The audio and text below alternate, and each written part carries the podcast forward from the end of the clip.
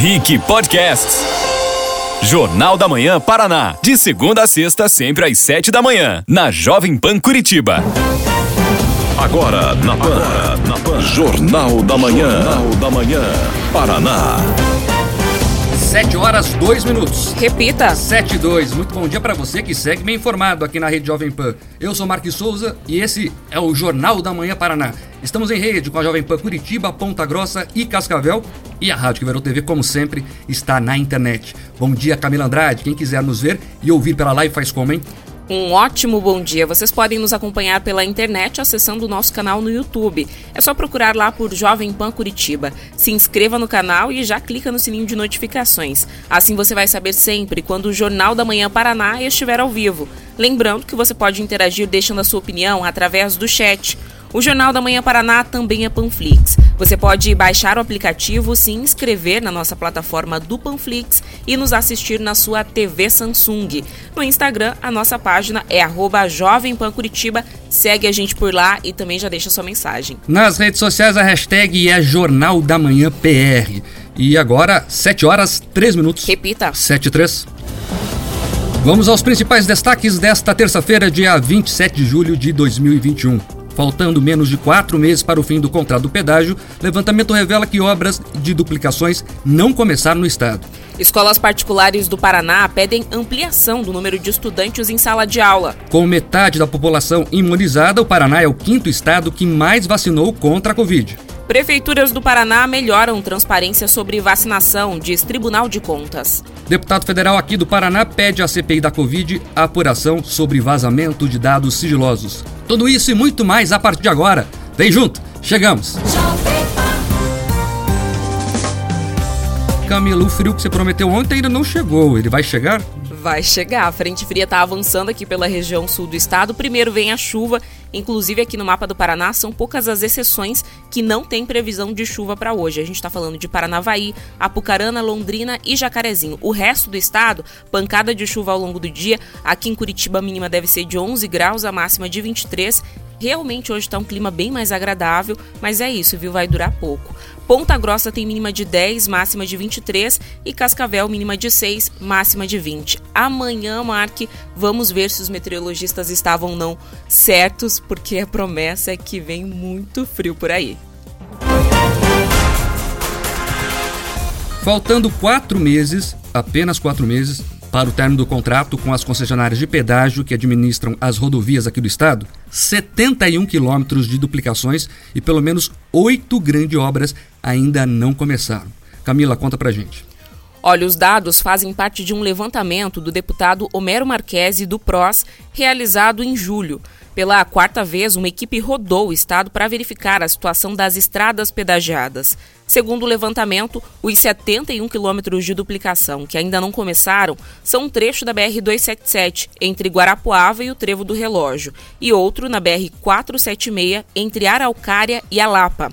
Ainda de acordo com o levantamento, também não saíram do papel os contornos de Arapongas e de Jandaia do Sul, a construção de um viaduto na PR 153 em Jacarezinho, as obras de vias marginais no trevo Charrua e viaduto Costa e Silva em Foz do Iguaçu, a alça de retorno da BR-508, rodovia que liga Matinhos no litoral do Paraná, a BR-277, entre outras obras. Muitas dessas entregas estavam previstas não apenas no contrato de concessão, mas nos acordos de leniência firmados entre as concessionárias responsáveis e o Ministério Público Federal. Recentemente, inclusive, em decisões individuais, a Justiça Federal do Paraná determinou o depósito calção das empresas como garantia de que as obras serão feitas. Apesar do cenário, Marquese diz que houve pequenos avanços em algumas entregas feitas pelas concessionárias. Vamos ouvir o deputado. Os contratos de pedágio do Paraná, todo mundo sabe, acabaram sendo um mau negócio para os usuários porque o preço subiu praticamente todo ano e muitas obras foram adiadas ou canceladas ao longo do tempo. Mas, mesmo aquelas obras que ficaram nos contratos, é, infelizmente ainda corre um risco de não sair. Nessa quarta volta, nós podemos constatar que algumas obras que não tinham sido iniciadas foram, enfim, iniciadas. É, por exemplo, é o caso do contorno de Piabiru, ali na região de Maringá. Mas também tem muita obra ainda que nem sequer começou e a gente tem nesse, nessa altura do campeonato, quase convicção de que elas não vão sair. De acordo com o coordenador da Frente Parlamentar sobre o pedágio da Assembleia Legislativa do Paraná, o deputado Arilson Churato, do PT, na volta do recesso parlamentar, além de trabalhar no novo edital de licitação, a frente vai se debruçar sobre as obras que não foram feitas. Vamos ouvir. E a Frente Parlamentar, nesse momento agora de volta do recesso da Assembleia, já vai se debruçar sobre os contratos atuais né, de pedágio, sobre as T8 obras não entregue, grandes obras, o que ser feito, como acionar juridicamente e o nosso papel sobre isso. A gente já tem um relatório sobre esses atuais passivos e litígio que existe sobre o pedágio e a gente agora tende a impulsionar as atividades sobre isso. A Frente Parlamentar vai cuidar para que o Paraná não sofra nos próximos anos o que sofreu nos últimos 24.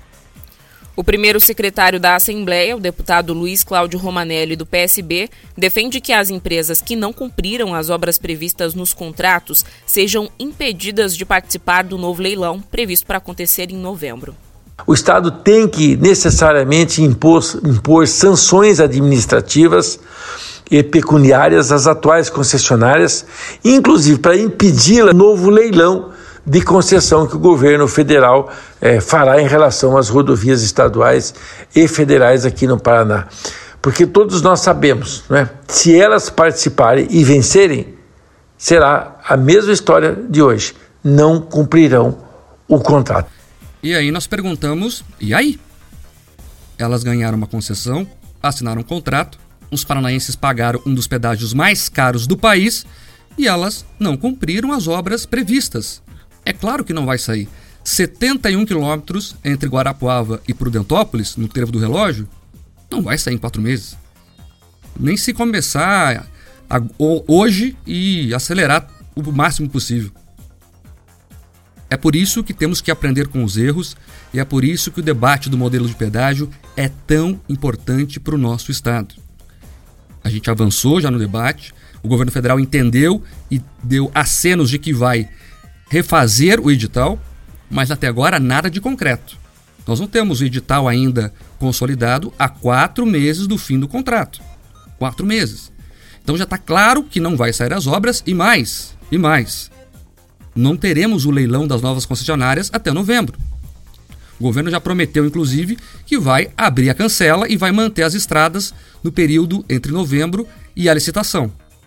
E isso vai tempo. Pode demorar anos.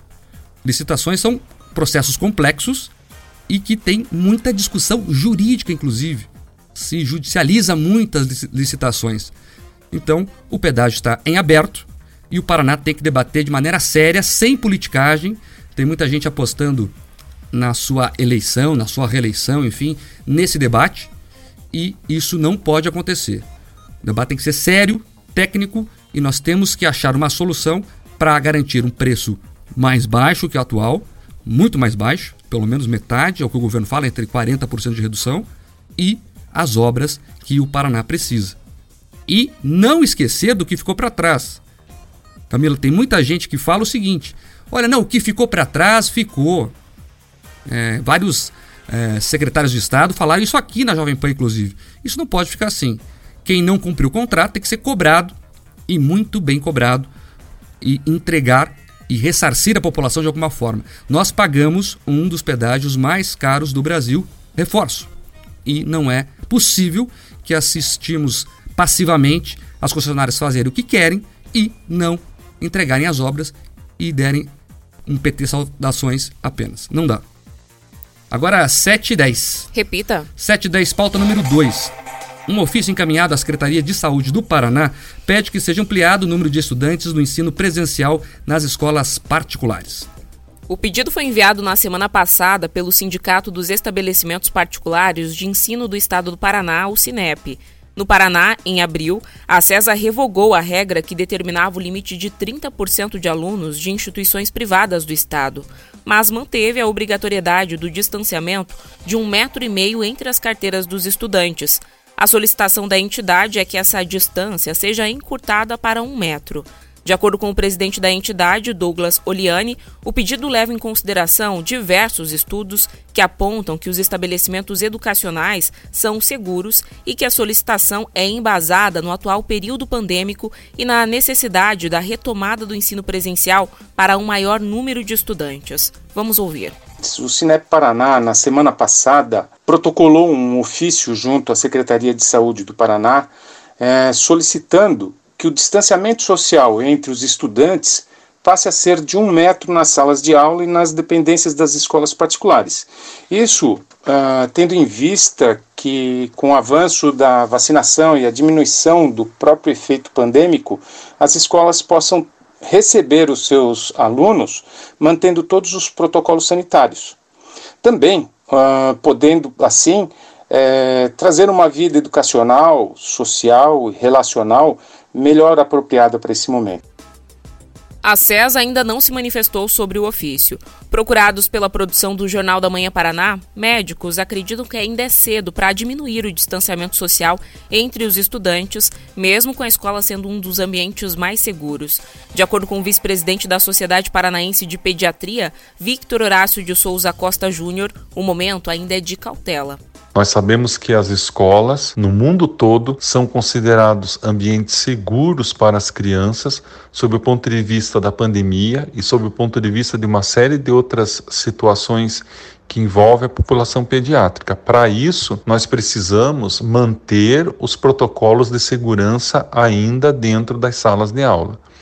Nós não estamos com um perfil epidemiológico ainda seguro, porque nós não temos ainda é, pelo menos 70% da população brasileira vacinada. O infectologista pediátrico Marcelo Otsuka também afirma que o clima atual não colabora com a diminuição do distanciamento social nesse momento. Quando nós respiramos, nós eliminamos gotículas de saliva. Essas gotículas, elas contêm o vírus. E dependendo da umidade, dependendo da temperatura do ambiente, essas gotículas ficam mais tempo ou menos tempo suspensas no ar. Considerando o Paraná atualmente mais frio, é lógico que as gotículas ficarão mais tempo suspensas no ar. Então, redução do distanciamento não seria o ideal. E por falar em escolas, em Curitiba, a Secretaria Municipal da Educação prorrogou o prazo para o preenchimento do formulário para escolha do formato de ensino nesse segundo semestre.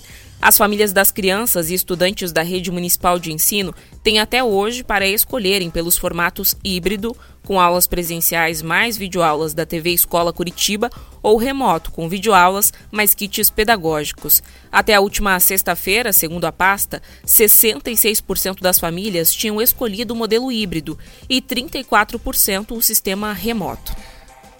As aulas têm que voltar o quanto antes mas com a segurança necessária. Todo mundo sabe aqui que eu defendo que as escolas já tinham que estar reabertas. E os especialistas dizem isso, vários deles. Mas com a segurança necessária. O vírus ainda circula. E não é porque se vacinou que ele não respeita a distância necessária. Então tem que deixar um metro e meio.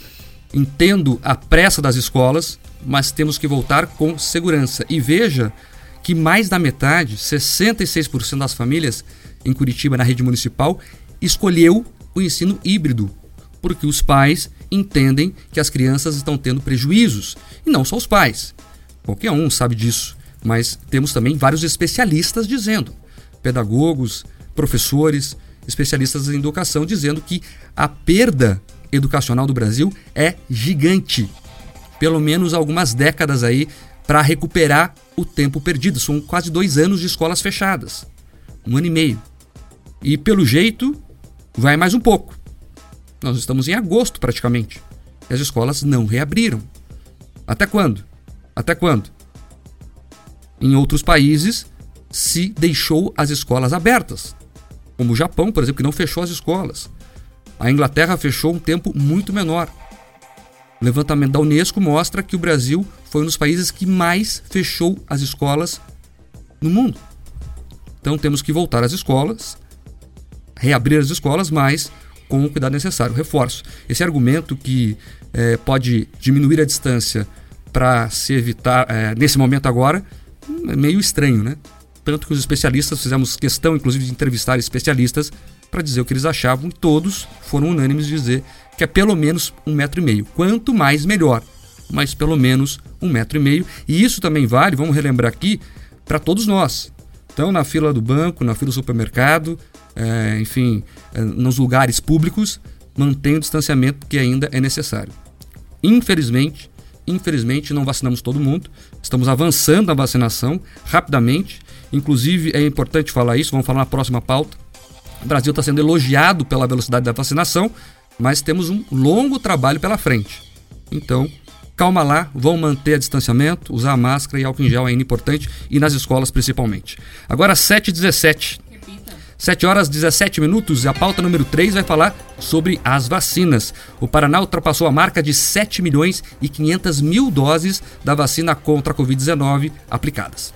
Com a marca atingida nesta segunda-feira, o Paraná ocupa agora a quinta posição entre os estados que mais vacinaram contra a Covid-19, passando a Bahia no total de doses administradas. Em números absolutos, apenas São Paulo, Minas Gerais, Rio de Janeiro e Rio Grande do Sul estão na frente.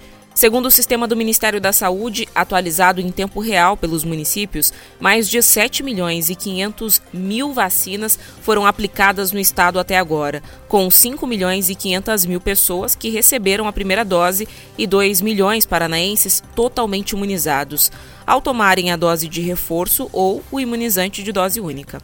Com esses números, mais de 66% da população adulta recebeu ao menos uma dose levando em conta a estimativa do Paraná, que chega a 11 milhões 511.840 habitantes, de acordo com o IBGE, metade da população já foi vacinada com ao menos uma dose.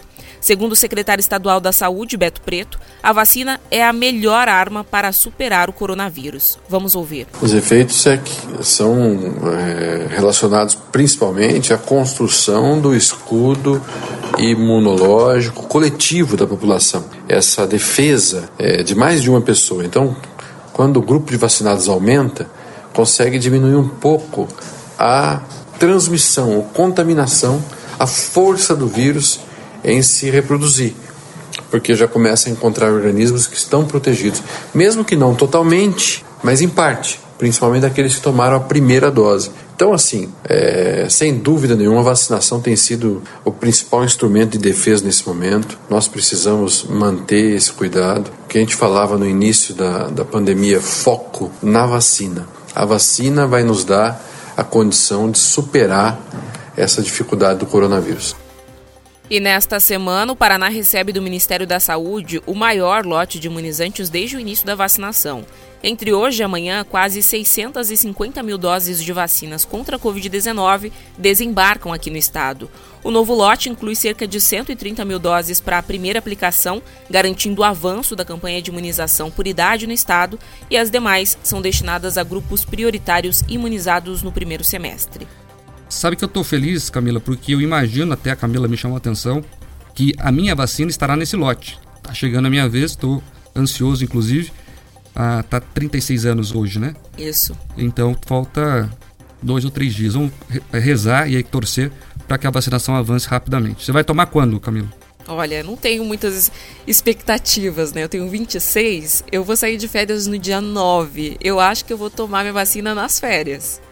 É uma boa, né? Uma boa. Boa notícia. Agora, 7h20. Repita. 7 horas 20 minutos. E ainda falando de vacinas, o Tribunal de Contas aqui do Estado divulgou um levantamento que aponta que 29 prefeituras do Paraná melhoraram a transparência em relação à publicidade do processo de vacinação contra a Covid-19. Que cidades são essas, hein, Camila? Olha, segundo o TCE, esses municípios pertencem a um grupo de 49 prefeituras que solicitaram a reanálise de seus portais da transparência após o órgão de fiscalização publicar os resultados de um levantamento sobre o assunto. A corte apontou que a média geral no estado de atendimento aos critérios de um questionário encaminhado às administrações municipais, que apurava se a prefeitura divulga o quantitativo de doses de vacinas recebidas, se possui canais para denúncia de fura-filas, entre outros questionamentos, passou de 54% para 55%. Das 399 cidades do Paraná, 156 superaram o índice de 80%. 90% o de 90% e 44 cumpriram integralmente todos os itens do levantamento. As administrações que tiveram as maiores evoluções nas notas foram Pato Branco, de 25% para 90%, Perobal, de 10% para 65%, e Icaraíma, de 5% para 60%. A quantidade de municípios com pontuação igual ou inferior a 20% diminuiu de 91 para 86. No entanto, o tribunal destacou que, dos 49 municípios que haviam solicitado a revisão de suas notas, oito mantiveram a pontuação anterior e 12 pioraram. Olha aí, a Camila não falou, mas Piraí do Sul está nessa lista também. São 29 cidades, está lá no portal Rick Mais, quem quiser ver todas elas. É importante transparência e é importante chamar atenção para os portais da transparência. Quem gosta de acompanhar, aliás, todo mundo devia gostar, né? mas tem gente que não está muito preocupado como é gasto dinheiro público. Mas quem gosta de acompanhar, quem quer saber como o dinheiro do povo está sendo usado, os portais de transparência são uma ferramenta importante. E é muito bom esse trabalho do TCE que fica analisando e vendo como eles funcionam. Porque tem portal de transparência que é, é impossível conseguir um dado. E pede CPF, pede cadastro. E a regra é: quanto mais transparência possível, melhor. E isso significa facilidade de encontrar os dados. Então, se você tem alguma dúvida e se você quer acompanhar como é gasto dinheiro, é lei. Tem que ter portal de transparência ele tem que ser fácil de acessar. A gente faz isso diariamente como jornalista praticamente redação é muito grande, sempre tem alguém olhando algum portal de transparência, a imprensa sempre traz dados quando algo está errado, mas é importante, principalmente nas cidades pequenas, que a população é, ou do Oeste está nos ouvindo agora, Campos Gerais, acesse e veja como o seu dinheiro está sendo gasto. E essa cobrança do tribunal é fundamental, tanto que a gente viu aí o resultado que ela trouxe, né? Muitos municípios evoluíram. Agora, Mark, chama atenção esse dado ali da quantidade de cidades, né? Oito das quais pediram essa avaliação mantiveram a pontuação anterior e 12 pioraram. Então, talvez seja necessário também que o Tribunal de Justiça, o Tribunal de Contas, faça uma espécie de treinamento para esses municípios ou uma conscientização para como eles podem melhorar esses portais, para a gente entender se de fato eles pediram só por pedir ou se eles não sabem como fazer para melhorar esses portais da transparência. É isso. E se não souber, tem que perguntar. Eu não acredito que um servidor público não saiba como colocar lá os dados de como gasta o dinheiro. Sempre tem Secretaria da Finança. Mas se não souber, que perguntem como fazer. O TCE deve ter inclusive um setor lá para auxiliar, porque as pessoas têm que saber como o dinheiro é gasto. E eu tenho muita preocupação com as cidades do interior. Muitas delas, muitas delas têm lá famílias que administram a cidade por anos e anos a fio. Algumas têm duas famílias, Camila. Daí uma ganha, a outra fica na oposição e vice-versa, elas ficam se revezando no poder. E a população tem que saber como elas o dinheiro dela é empregado por esses gestores. Então é importante sempre lembrar: dinheiro do pagador de impostos é sagrado e os portais de transparência têm que ser transparentes de fato, não só para cumprir a lei e colocar qualquer coisa lá para enganar o povo. Agora, 7h24. Repita. 7h24, pauta número 5. E com o avanço da vacinação e o retorno dos trabalhos na Câmara de Vereadores aqui da capital, os parlamentares vão discutir um projeto que pretende criar um certificado de imunização contra a Covid. Camila, como é que vai ser isso? De autoria do vereador Dalton Borba, do PDT, o projeto prevê a criação de um documento que seria concedido às pessoas que receberam as duas doses da vacina e teria o poder de suspender ou tornar mais brandas as medidas restritivas dos decretos municipais de enfrentamento à pandemia. Segundo a proposta, as pessoas já imunizadas estariam autorizadas a frequentar restaurantes, bares, mercados, igrejas, além do comércio em geral fora dos horários de restrição definidos pelas bandeiras sanitárias. De acordo com o projeto, o certificado de imunização seria emitido em uma plataforma eletrônica administrada pela Secretaria Municipal da Saúde e seria impresso gratuitamente pelo cidadão. A pasta também ficaria com o controle da validade do documento, de acordo com critérios técnicos de tempo de eficácia das vacinas. Já a exigência do certificado de imunização no acesso aos estabelecimentos comerciais ficaria a cargo dos próprios comerciantes. Segundo o vereador, o projeto seria uma forma de permitir que os comércios pudessem abrir por mais tempo. Vamos ouvir. O, o, o, mal maior da pandemia foi a vida e a saúde das pessoas, mas também teve uma consequência grave que foi a consequência econômica. Muitas empresas fechando, muitos comerciantes falindo, e a nossa proposta vem exatamente para é, permitir que as pessoas que já estão imunizadas, portanto já não correm mais o risco do contágio ou do desenvolvimento da doença no seu grau mais elevado, essas pessoas possam é, frequentar lugares é, fora daquele horário de restrição de eventual bandeira. O projeto deve ser analisado pela Comissão de Constituição e Justiça antes de ir para o plenário. É isso. O aplicativo Saúde Já da Prefeitura de Curitiba já oferece ali uma série de informações. Talvez a ideia do vereador seja, inclusive, incluir mais essa ali. Agora, o certificado da vacinação, ela, ele já existe. Quando a pessoa vacina, tem lá a carteirinha que é carimbada e tem as informações ali. A ideia é criar um documento a mais para dar mais segurança ao comerciante, facilitar ali que ele identifique quem já tomou a vacina. Sabe que ontem teve um evento teste lá em Porto Alegre, Camila, com 600 participantes. A vigilância sanitária acompanhou tudo e todo mundo teve que apresentar um teste negativo de Covid-19 para entrar lá. Vamos ver como é que vai ser a repercussão disso, né? Temos que esperar aí duas semanas pelo menos para saber se os convidados lá, alguém pegou Covid, enfim, o que aconteceu. Mas é já um alento para o setor de eventos, principalmente, que está desde março do ano passado sem poder funcionar. E você imagina quem trabalha no setor está sem trabalhar desde março. E é um setor que tem muitos informais, muita gente que depende do dia a dia das festas e dos casamentos e dos aniversários, enfim, dos eventos em geral, para sobreviver. Então, essas pessoas estão em situação dramática e essa festa lá em Porto Alegre, que é um evento teste, reforço, temos, temos que esperar aí o resultado disso, é um alento para essa gente. Mas o que é interessante, Mark, é que para além dessa legislação, a gente já vê um movimento da própria sociedade civil organizada, né? Na semana passada eu fiz uma reportagem para a RIC Record TV falando um pouco sobre, dessas, sobre essas iniciativas. Vários comerciantes aqui em Curitiba estão por conta cobrando aí esse certificado de vacinação, ou seja, se você chega lá, por exemplo, num restaurante e apresenta o seu comprovante de imunização da primeira dose, você ganha 10% de desconto na sua refeição. Se você apresenta o da segunda dose, ganha 20%. Tem salão de beleza que está oferecendo um procedimento gratuito, uma hidratação no cabelo para quem corta, se você já tem as duas doses da vacina.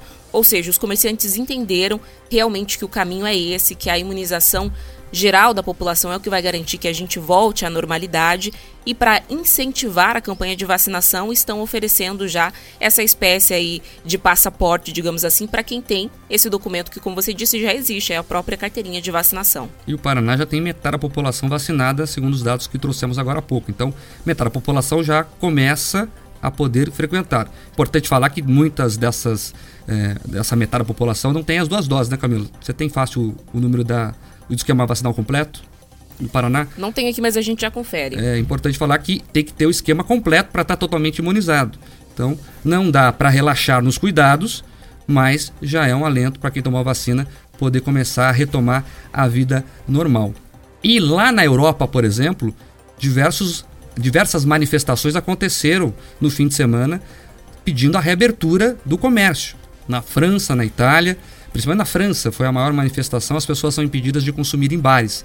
E o pessoal está revoltado com isso. Então, a sociedade não aguenta mais também ficar tanto tempo sem poder ter a vida normal. Então, a vacinação é a medida mais eficaz, é a única arma que temos. A Covid ainda é uma doença desconhecida. É, os cientistas não sabem afirmar por que, que ela é tão grave para algumas pessoas e tão leve para outras. Ainda bem que o número de recuperados é infinitamente maior do que o de mortos, mas ela é uma doença fatal para muita gente. Então temos que ter o cuidado necessário ainda, mesmo com a vacinação avançando, ainda temos que cuidar para não retomar as bandeiras mais restritivas. É, o Paraná tem 5.505.382 doses de vacinas aplicadas, isso dá 52,71% da população imunizada. E quando a gente fala só da segunda dose, já da segunda dose, são 1.744 0,071 doses aplicadas, isso dá 16,70%. É um índice bem parecido com o nacional, tá bem parecido essa porcentagem aí de pessoas imunizadas com a segunda dose. E vale destacar que o Ministério da Saúde deve mudar essa regra agora e deve adiantar a imunização da segunda dose, diminuir aquele tempo que foi ampliado, conforme conversado com os laboratórios de doses de vacinas ali, porque nesse momento que a gente tem a expansão de uma nova variante, O importante é que a gente tenha pessoas imunizadas com a segunda dose, é isso que de fato vai frear esse, essa nova onda, digamos assim. E essa redução do tempo da segunda dose é possível porque, segundo o Ministério, as entregas estão sendo feitas e os laboratórios estão entregando em dia. Porque muitas vezes havia os contratos e os laboratórios atrasavam por diversos motivos. É complexo a produção da vacina, é uma coisa nova, enfim. Mas agora estão chegando, chegando novas doses e o tempo pode ser reduzido. Só para trazer a informação aqui, na Europa, por decisão do Parlamento Europeu, somente pessoas com esquema vacinal completo, e aí elas ganham um chamado passaporte sanitário, podem circular entre os 27 países da União sem a necessidade de quarentena ou exames. Então, o mundo já adota essa ideia que está sendo proposta aqui em Curitiba Vamos acompanhar para ver como a Câmara vai se portar diante dela. Agora, 7h31. Repita. 7 horas 32 minutos, virou o relógio. Camila, vamos falar com os ouvintes. O que eles estão dizendo disso tudo, hein? Hoje tem bastante gente participando, viu? João César Monteiro falou bem cedinho: olhem para fora, contemplem esse céu alaranjado lindo desta manhã. É sinal do apocalipse. Não, é, mas céu alaranjado é bonito, não? É bonito, eu acho que ele tá querendo se referir aí à frente fria, porque eu e a Ju comentamos tanto ontem quanto hoje, né? Esse horário que a gente chega aqui na rádio geralmente tá um breu, tá totalmente escuro e já faz dois dias que a gente consegue ver o céu claro. E aí a gente fica, ah, alguma coisa tá errada, não tá certo. É a frente fria e, que tá vindo a, aí. E a Ju tá com uma blusa de lã pesada ali, com um casaco também escondido atrás dela, que ela tirou só agora, quando chegou no estúdio. E a Camila, para quem não tá na live, também, casacão, enfim. É... Tem mais blusa aqui embaixo. Imagina quando o frio chegar de verdade, porque não tá frio hoje, 14 não, graus pra hoje tá bem, Hoje tá bem tranquilo, mas acontece que a gente tem esse medo, né? Em especial agora que a gente sabe que tá vindo uma onda de frio, eu prefiro passar calor do que passar frio. Então eu tô sempre com um casaco a mais aqui para via da, por via das dúvidas. A Cláudia Baiana disse: chove aqui em Toledo. Inclusive, os meus pais lá em Guaíra já disseram para mim que lá também teve um pancadão de chuva durante a madrugada e que agora de manhã segue chovendo. O César Antunes de Lima diz: tomara que demore a chegar à frente fria. Assim perde a intensidade para que não prejudique as lavouras. Porque, inclusive, Mark, tem previsão de neve aqui para a região sul do estado. No ano passado eu fui lá para Palmas, acabou que não nevou, né? Deu uma geada muito forte por lá e realmente isso prejudica o pessoal que está agora não nevou ou teve a chuva congelada? Tem essa discussão, né? É, basicamente. Acontece que a chuva congelada aconteceu mais intensamente aqui em Curitiba do que lá. O que a gente teve lá foi um resfriamento bem intenso e aí uma, ge uma geada daquelas. Mas não, não nevou. Que é a cidade mais fria do Paraná, né? Enfim. Exatamente. Então, segundo os meteorologistas ontem, inclusive eu conversei com um deles, a previsão é de que a gente possa ter neve sim aí ao longo dos próximos dias lá na região sul. Não é confirmado, mas existe essa condição para isso. O Edgar Tiepoli disse que sirva de aprendizagem para o governo nos próximos editais, primeiro obras, depois cobranças, se referindo aí sobre esse novo tour que foi feito pelo Estado para conferir como é que estão essas obras. O Adenir disse as concessionárias não fizeram e nem vão fazer. Já esvaziaram o patrimônio e, vão, e não vão ter mais como cobrar. No Rio Grande do Sul foi igual. O pessoal está bem de olho, inclusive comparando aí com as concessões que foram feitas em outros estados. O Murilo Casaril também participou, desejou um bom dia pra gente disse que bom, Mark, que está de volta hoje acompanhando o Jornal de Palmas, no Tocantins.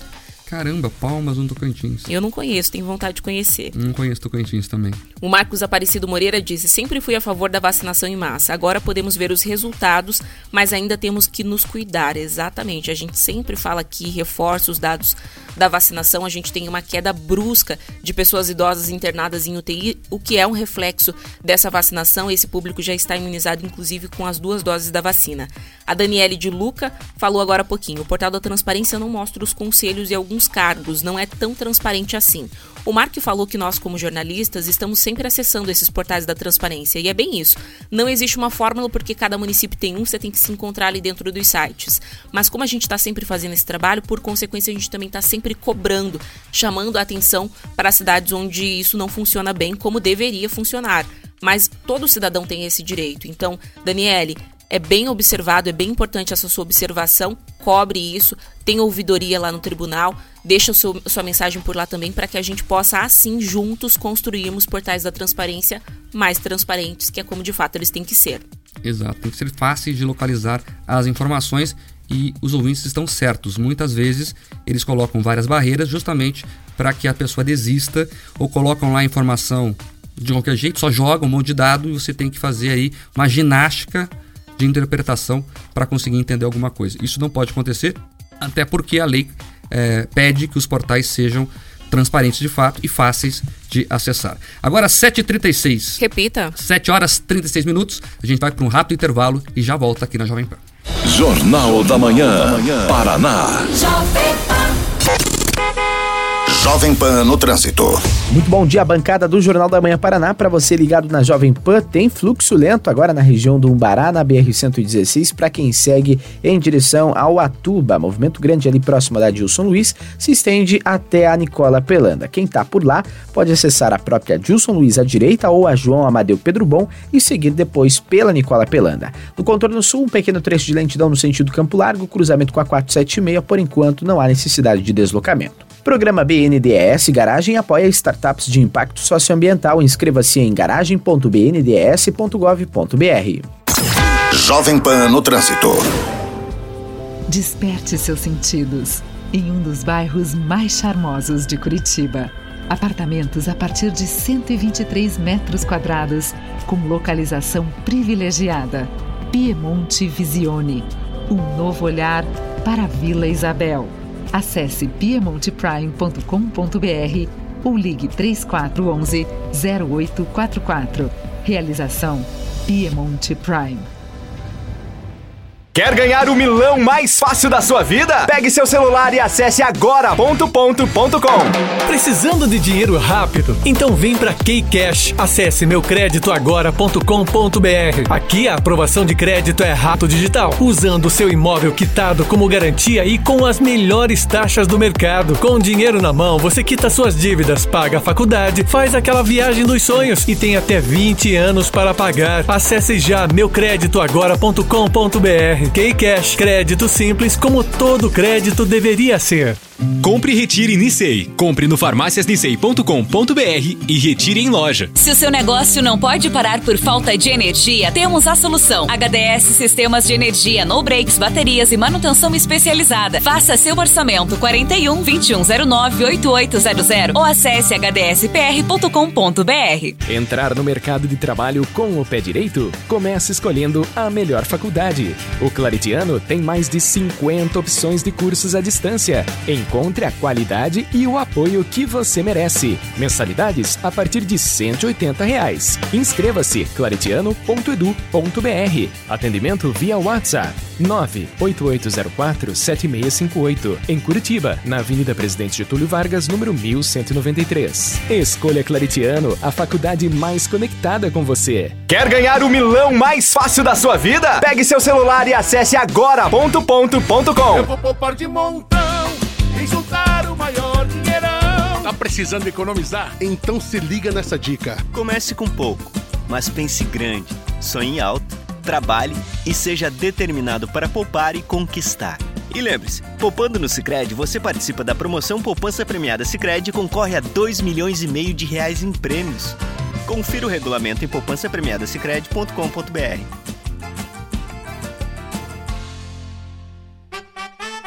Para se fazer um bom churrasco, o importante é a qualidade e a procedência da carne. E foi por isso que o Condor investiu num novo entreposto de carnes, reunindo os melhores fornecedores e foi buscar na Alemanha a melhor tecnologia para cortar e embalar as carnes. O resultado? São carnes com o mesmo padrão, segurança, qualidade e muito sabor. Você tem que experimentar. Novo entreposto de carnes Condor. É novidade, é qualidade, é para você. Jornal da Manhã, da Manhã, Paraná. 7 horas 40 minutos. Repita. 7h40, pauta número 6. Alvo da CPI da Covid-19 pelo suposto envolvimento no caso da vacina indiana Covaxin, o líder do governo na Câmara, o deputado federal aqui do Paraná, Ricardo Barros, do PP, pediu ao colegiado uma apuração sobre o possível vazamento de dados sigilosos em poder da comissão. A informação é da revista Cruzoé. Segundo a matéria, o requerimento do deputado foi entregue na última semana e tramita de forma restrita, com acesso limitado aos senadores da CPI. Embora faça menção à possibilidade de vazamentos, Ricardo Barros não teve os sigilos telefônico e telemático quebrados pelo colegiado. No documento, Barros faz menção ao artigo 5 da Constituição, que estabelece que é inviolável o sigilo da correspondência e das comunicações telegráficas de dados e das comunicações telefônicas, salvo, no último caso, por ordem judicial. Em uma nota enviada para a revista, o líder do governo declarou que também acionou o presidente do Senado, Rodrigo Pacheco do DEM, em nome da abertura da apuração. Abre aspas. Dados sigilosos em poder da comissão estão sendo utilizados em reportagens. O vazamento é crime de abuso de autoridade e de quebra de segredo da justiça. Por isso, solicitei a apuração dos fatos e a responsabilização pelo ocorrido.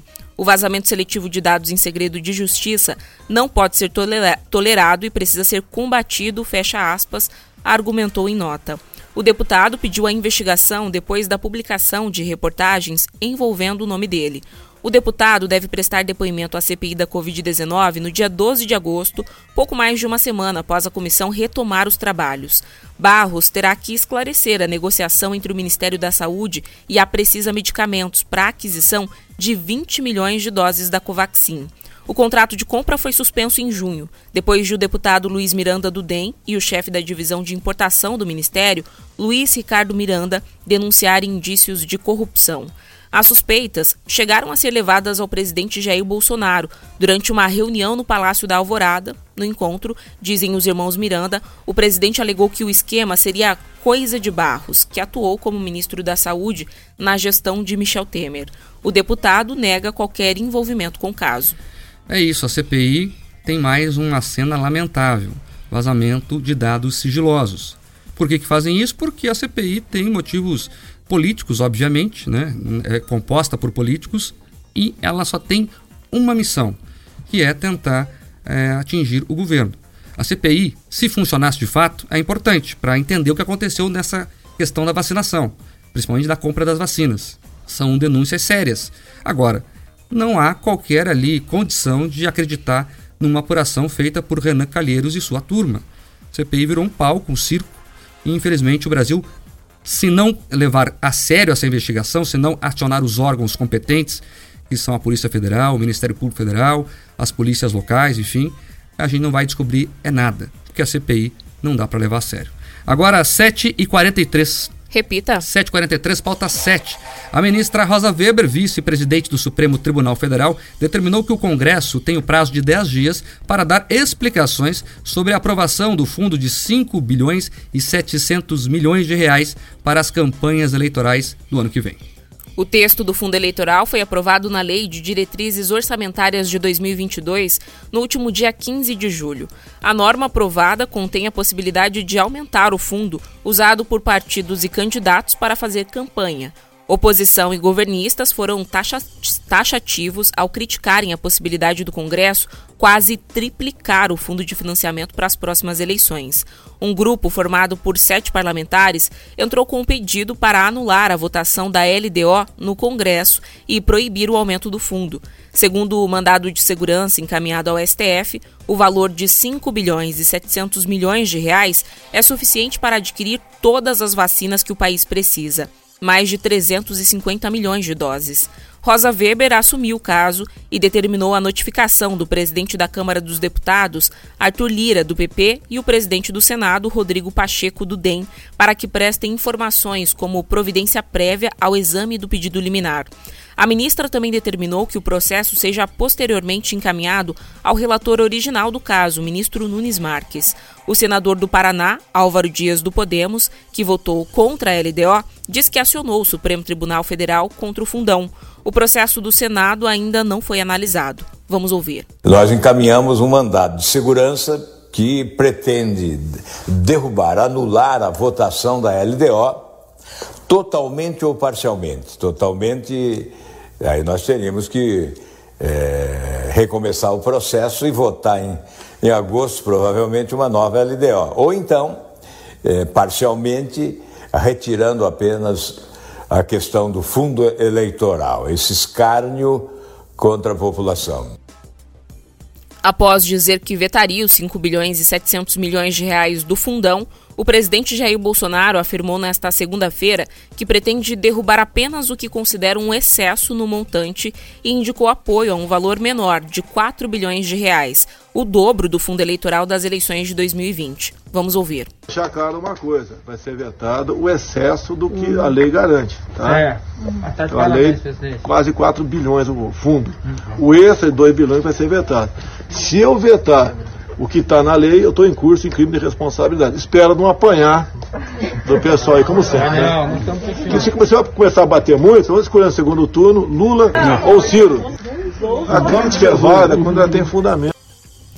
Apesar da fala do presidente, na análise para a sanção ou veto de uma proposta, ele pode sancionar ou vetar artigos ou texto integral. Não é permitido, no entanto, fazer mudanças. Esse fundão é uma vergonha, não devia ter nenhum real gasto com campanha política, mas agora, a gente já falou ontem aqui isso, que ia ter o bode na sala. Colocaram lá quase 6 bilhões para falar ah, o valor é muito alto, então vamos baixar um pouco. E ficar um valor, o presidente agora confirma que essa discussão existe. Vai ter uma discussão jurídica importante. Especialistas dizem que tem que vetar o texto integral, o artigo integral, mas há juristas que defendem que poderia fazer a questão do veto parcial de um artigo. O caso vai acabar, se o Bolsonaro fazer isso mesmo, vai acabar lá no Supremo Tribunal Federal. E aí vamos ver o que os ministros do Supremo vão fazer. E vamos ver também se vai vetar de fato, porque já falou que ia vetar, agora já é, flexibilizou né, a, o discurso, porque o Congresso pressiona para que sancione.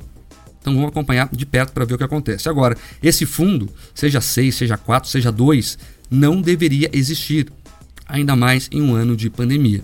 Com 6 bilhões, 6 bilhões, que é o dinheiro que lá está, dá para imunizar a população brasileira com duas doses durante três anos. Esse é o valor que está sendo investido em campanha política. Agora, 7h47. Repita. 7 horas e 47 minutos, pauta número 8. O ministro Supremo Tribunal Federal, Ricardo Lewandowski, enviou à Procuradoria-Geral da República uma petição protocolada pela defesa do ex-presidente Lula, que indica uma suposta negociação para aquisição do programa de espionagem Pegasus pela Lava Jato. De acordo com mensagens obtidas pela Operação Spoofing e apresentadas pela defesa de Lula, a força-tarefa da Lava Jato reuniu-se com a empresa israelense que desenvolve a plataforma para negociar a compra do programa. De acordo com os advogados do petista, mensagens trocadas pelos procuradores da Lava Jato evidenciaram a existência de atos processuais clandestinos e ilegais, além da realização de cooperação internacional informal com autoridades estrangeiras. A defesa do petista afirma que a análise das conversas mostrou que a Operação Lava Jato negociou a contratação de diversas armas de espionagem cibernética, incluindo o citado dispositivo Pegasus, criado para monitorar o crime e o terrorismo. O ministro Ricardo Lewandowski enviou ofício para o Procurador-Geral da República, Augusto Aras, e para, o, e para a Corregedoria Geral do Ministério Público Federal para a ciência dos fatos levados pela defesa de Lula. Em nota, o Ministério Público Federal no Paraná informou que o Pegasus não foi adquirido e que ao longo dos anos várias empresas procuraram a Lava Jato para oferecer soluções tecnológicas. A nota ainda rebate a afirmação da defesa de Lula de que os procuradores teriam negociado a compra do programa. Abre aspas. A Força Tarefa jamais negociou a aquisição de qualquer equipamento ou sistema, nem tinha atribuição para isso. Todos os sistemas adquiridos pelo Ministério Público o foram pela sua administração, que não era integrada pelos procuradores da Lava Jato, e passaram por procedimentos formais de aquisição para garantir o atendimento das exigências legais. Fecha aspas, diz a nota. Entre o MPF e a defesa do Lula, eu fico com o MPF, que diz que é mentira. E é bom sempre relembrar que essas mensagens são ilegais, são furtadas, são é, roubadas por hackers. Hackers, inclusive, que tinham dinheiro na conta duvidoso. Hackers que tinham uma estreita ligação com o pessoal da esquerda. Hackers que usaram o site Intercept, que é o, praticamente um blog do PSOL, para divulgar informações. Então, são mensagens ilegais, proibidas de serem utilizadas em qualquer processo, e a Força Tarefa diz que não comprou. Então, a Força Tarefa, na minha opinião, é que tem que ficar com o crédito. Até porque a gente sabe que a Lava Jato está sendo destruída e vamos ver várias dessas histórias, dessas narrativas a partir de agora. Não houve compra e a defesa do Lula usa mais um artifício para tentar melar a Lava Jato mais do que já melou. Né? Que o Lula está solto, e deveria estar preso. Agora 7h50. Repita. 7 horas e 50 minutos. Pauta número 9. A deputada federal Joyce Asselman, do PSL, prestou mais um depoimento à Polícia Civil nesta segunda-feira sobre um incidente que aconteceu em seu apartamento funcional. A Camila tem os detalhes. De acordo com a parlamentar, essa é a terceira vez que ela depõe sobre o caso. A deputada afirma que, na madrugada do dia 18 de julho, acordou com marcas de sangue no chão do apartamento onde mora, na capital, mas não lembra do que aconteceu. Ela percebeu que estava com dois dentes quebrados e um corte no queixo. Um hospital de Brasília constatou que Joyce também teve cinco fraturas no rosto e na costela. Na delegacia, Joyce diz que formalizou um boletim de ocorrência sobre o caso e que entregou um objeto encontrado no sofá do apartamento. A deputada não disse qual era o objeto. Vamos ouvir. Encontrei ele no, no, momento em que nós estávamos organizando a coletiva, mas obviamente não levaria isso à imprensa antes de entregar à polícia. Não é uma arma, não é um objeto cortante, é apenas um objeto que comprova que de alguma forma alguém esteve lá.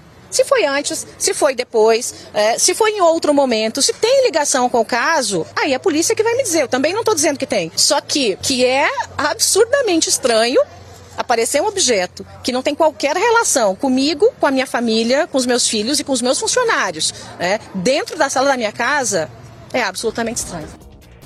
Ao sair da delegacia, a parlamentar foi para o Instituto Médico Legal fazer um exame de corpo de delito. Ela diz que o apartamento também será periciado, mesmo depois de 10 dias desde o incidente. Na Polícia Civil, a parlamentar também registrou um boletim contra o senador Stevenson Valentim do Podemos por calúnia, injúria e difamação. Ele me acusou de um ato criminoso, disse que usei drogas, afirmou.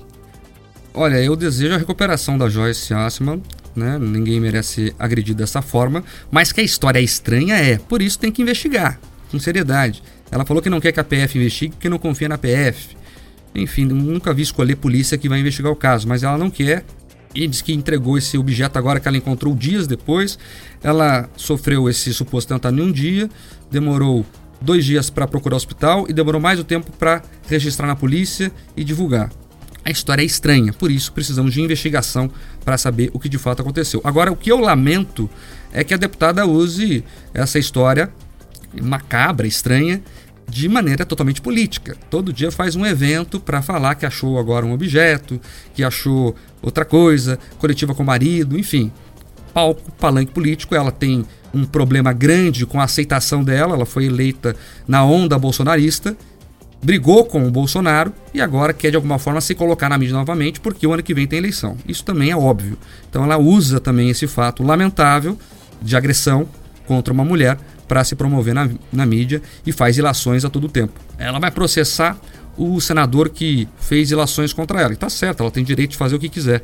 Agora, ela também faz ilações a todo momento, que seria alguém amando do governo que teria feito isso com ela. Então, tá todo mundo errado e é lamentável que uma deputada federal tenha essa postura. Agora, 7h53. Repita. 7 horas e 53 minutos. O presidente Jair Bolsonaro fez críticas à atuação do vice-presidente Hamilton Mourão, do PRTB, e disse que, por vezes, ele atrapalha o governo. Em entrevista à rádio Arapuã, do, da Paraíba, Bolsonaro disse que a função de vice é similar à do cunhado. Vamos ouvir. A escolha do vice, meu na última, foi muito em cima da hora, assim como a composição das bancadas, especial para deputado federal. E você viu que muitos parlamentares, é, depois de ganhar as eleições com o nosso nome, transformaram-se em, em verdadeiros inimigos nossos, né? Muitos não, uma minoria. Então a gente não quer é, é, sofrer desse, desse mesmo problema por ocasião das eleições do ano que vem, caso venha candidato a presidente, obviamente. Não estou batendo o martelo que serei, nem que não serei ainda. Agora, o vice é uma pessoa importantíssima para agregar simpatias. Alguns falam que o bom vice né, poderia ser de, da, de Minas Gerais, ou do estado do Nordeste, ou uma mulher, ou outro perfil mais agregador pelo Brasil. Isso vai estar, isso está no radar de qualquer candidatura majoritária no Brasil. No meu foi feito meio toque de caixa, mas o Mourão faz o seu trabalho, ele tem uma independência muito grande, é, por vezes aí atrapalha um pouco a gente, mas o vice é igual o cunhado, né? Você casa e tem que aturar o cunhado do teu lado. Isolado no governo, Mourão disse em junho que não sabe o que se discute no Planalto. Abre aspas. É muito chato o presidente fazer uma reunião com os ministros e deixar seu vice-presidente de fora. Eventualmente eu tenho que substituir o presidente. E se não sei o que está acontecendo, como vou substituir? Não há condições, fecha aspas, afirmou o vice-presidente na ocasião. Na mesma entrevista, na noite desta segunda-feira, o presidente Bolsonaro afirmou que existe uma possibilidade de o senador Ciro Nogueira do PP assumir o comando da Casa Civil após ter confirmado o nome dele na semana passada. Previsto para se encontrarem nesta segunda-feira, Bolsonaro e Ciro devem se reunir hoje para decidirem a indicação. A assessoria do senador confirmou ter havido um atraso de um voo. Em entrevista, Bolsonaro defendeu a eventual escolha do presidente do PP, mesmo o senador sendo alvo de investigações criminais e a escolha dele quebrando a promessa de campanha de só nomear para o primeiro escalão quadros técnicos. Os ministérios mais importantes continuam por critério técnico. Tem uma possibilidade agora de o Ciro Nogueira assumir o Ministério da Casa Civil. A Casa Civil não tem orçamento em suas mãos, disse. O presidente destacou que se Ciro ou qualquer outro ministro for julgado e condenado, será afastado do governo, mas ressaltou que no momento é o que ele tem em Brasília para governar. É isso, a relação dos dois nunca foi boa. Vamos relembrar aqui rapidamente. Ele foi a última opção o presidente tentou outros nomes e sobrou Hamilton Mourão a ele. E eles não se deram bem desde o início do governo. O Mourão fala demais mesmo. Vice-presidente é vice. Só fala quando solicitado que assuma o cargo, como um vice-prefeito, como vice-governador, enfim. É, o pessoal brinca muito que o Marco Maciel foi o vice ideal. Né? Não se ouvia falar dele e ele tinha um papel de bastidor importante de aglutinar forças, de fazer conversas diplomáticas. E o Mourão tem um perfil mais espontâneo, ele fala pra caramba e o Bolsonaro fica irritado com isso. Não vai ser no Mourão, já está claro, o presidente deixou claro isso, que ele não será o vice da chapa, que não quer mais o Mourão na chapa, e o vice vai ser decidido lá no final, porque o próprio presidente falou ali: escuta, o vice é para é, fechar a chapa. Então eu vou ver quem estará comigo, quem será meu aliado, e vamos ver lá na frente, perto da, de fechar as chapas, da inscrição das candidaturas, é que nós vamos decidir. Sobre ah, o Ciro Nogueira, do PP, é aquilo que já falamos ontem aqui no, no jornal. É, Bolsonaro mudou o discurso, é inegável. Ele falou que não se aliaria ao Centrão. O general Heleno falou que se pegar, se gritar ladrão, não fica um no Centrão. E agora ele fala que sempre foi do Centrão, que sempre foi do PP, que é um partido que integra a base do Centrão e que vai governar junto com eles. O presidente é refém, é refém do Congresso. Nós falamos aqui ontem também sobre o semipresidencialismo, que não tem oficialmente, mas na prática é isso que acontece. Se o presidente não tiver apoio no Congresso, ele inclusive pode perder o cargo. Todo presidente que perdeu a maioria do Congresso caiu. Collor, o Jango, o Jânio Quadros, enfim, a Dilma Rousseff no final, na reta final perdeu o apoio do Congresso e caiu. Então, é importante ter o apoio do Congresso até para aprovar as coisas. Mas tem que tomar cuidado e o distanciamento necessário, porque quem chega muito perto da fogueira pode se queimar. E no Centrão tem muita gente ruim. Tem muita gente fisiologista, que só faz o toma lá da cá. E o Ciro Nogueira, o Ciro Nogueira tá no grupo que gosta do toma lá da cá. Ele falou publicamente que votou no Haddad nos dois turnos. Chamou o presidente de genocida. E agora trocou de ideia porque vai assumir um cargo. Por que, que os partidos querem tanto os cargos? Para poder manipular o orçamento público e distribuir verbas para os seus correligionários. É simples assim. É simples assim. O presidente disse que a Casa Civil não tem orçamento em suas mãos. É verdade. Mas a Casa Civil também tem o poder de nomear praticamente todos os cargos do governo, passam por ali direta ou indiretamente, inclusive os cargos de estatais passam por ali também. Então é o coração do governo, é a articulação política do governo e entregar ao Centrão assim é duvidoso. Vamos ver o que vai acontecer. Agora é inegável que o presidente vai ter que se explicar e muito para parte de sua base. Tem o pessoal que apoia o presidente em qualquer circunstância. Segundo as pesquisas, cerca de 20 a 25%. Agora tem um pessoal também que questiona. E vamos ver como é que vai se dar esse centrão agora no coração do governo Bolsonaro. Agora, 8 em ponto. Repita. 8 em ponto. Antes de ir embora, Camila, vamos falar com os ouvintes rapidinho. Jaqueline Oliveira disse: adoro frio. Não sei se ela está sendo irônica ou não, se ela realmente adora frio. Está muito bem, obrigada. Essa semana vai estar bem servida. Agora, quem não gosta, Mark tá ferrado, viu? Leandro Decomem falou: a pior geada é a geada negra que congela as plantas. Esperamos não se tratar dessa geada, né? Exato. O Marcos Aparecido Moreira diz: quem sabe o STF consegue barrar esse fundão da vergonha, porque o Bolsonaro não vai. E o Fábio Leandro Lima disse: esse Bolsonaro vai aprovar o dobro. Bonito, né? Sendo irônico, é claro, o pessoal não está nem um pouco contente com o aumento aí desse valor. É isso, esse dinheiro não podia ser gasto com campanha política. O Brasil tem que voltar a discutir o financiamento é, privado de campanha, claro, com cuidados. Eu não acredito em doação de campanha, que alguém tira 10 milhões de um caixa de uma empresa e doa para alguém. Agora, se fizer com cuidado, por CPFs, por exemplo, que é o que acontece nos Estados Unidos, em, de uma forma que tem um controle mais rigoroso, é o caminho. A própria sociedade tem que decidir apoiar os seus candidatos. Porque hoje é o seguinte: o dinheiro do imposto vai para todos eles. Você tem que pagar a campanha do PT, do Bolsonaro, do Ciro Gomes, do Partido Novo, enfim, o Partido Novo diz que não usa. Inclusive, vamos elogiar aqui, foi o único partido que votou contra, de fato, a, essa questão. O único partido foi o Partido Novo. Todos os outros eh, votaram a favor né? A orientação partidária foi votar a favor. Aí teve deputado que fez destaque. O destaque é uma questão de opinião, mas na prática não resolve nada, porque foi aprovado o fundão. Bolsonaro está falando que vai vetar uma parte, vamos ver o que vai acontecer. Agora é importante reforçar que esse dinheiro não poderia ir para as campanhas eleitorais. Para você ter uma ideia, o pessoal fez um levantamento aqui de quanto vai para cada partido, um levantamento do jornal Gazeta do Povo, do correspondente de Brasília deles. Só o PT vai ganhar meio bi. Meio, perdão, meio milhão. Não, meio bi, é isso mesmo, 500 milhões, meio bi. 500 milhões de reais, só o PT. É mais do que o orçamento do Ministério do Meio Ambiente. É mais do que o orçamento do Ministério da Agricultura.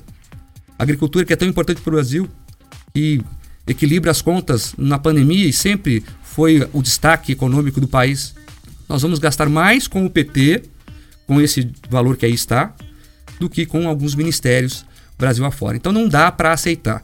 Os partidos que mais vão ganhar é o PT e o PSL, o antigo partido do presidente Jair Bolsonaro. Então, o pessoal, por exemplo, que não gosta da Joyce, tem muito bolsonarista que não gosta mais dela, vai ter que engolir o partido dela tendo mais quase meio bilhão. Vai ser cerca de 500 milhões para o PT e mais 500 milhões para o PSL. E o resto dividido entre os outros partidos. Na, na terceira colocação veio o MDB, né? O partido aí que é uma coxa de retalhos, mas que integra ali o chamado Centrão também. Então, é muito dinheiro para a campanha política e todo mundo tem que pagar agora a campanha da oposição e da situação. Eu quero ter o direito que meu dinheiro seja usado em outras áreas e se eu quiser ajudar algum candidato pessoalmente, eu use. Isso que tem que ser discutido no Brasil de forma séria. Mas os deputados aprovaram a LDO com o fundão lá escondido dentro e vamos ver o que vai acontecer agora. Por isso que é importante você pressionar o seu parlamentar também para que, se voltar ao Congresso essa questão, o presidente pode vetar e aí o Congresso vai decidir o que fazer. Vamos ver como o Congresso vai se portar. Então é importante você cobrar o seu parlamentar para que ele é, vote de acordo com o que a população quer. Eu tenho dificuldade de encontrar alguém que apoie o, o fundão.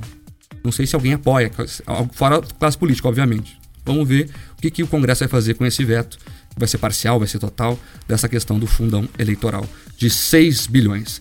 Agora, 8 e 4. Repita. 8 e 4. Vamos embora, né, Camila? Já estourou tudo aqui. Agora vem a Ju Brito no Rock and Pop. Tchau, Camila. Tchau, tchau, gente. Até amanhã. De segunda a sexta, às sete da manhã. Jornal da Manhã. Jornal da Manhã. Paraná. Rick Podcasts. Jornal da Manhã Paraná. De segunda a sexta, sempre às sete da manhã. Na Jovem Pan Curitiba.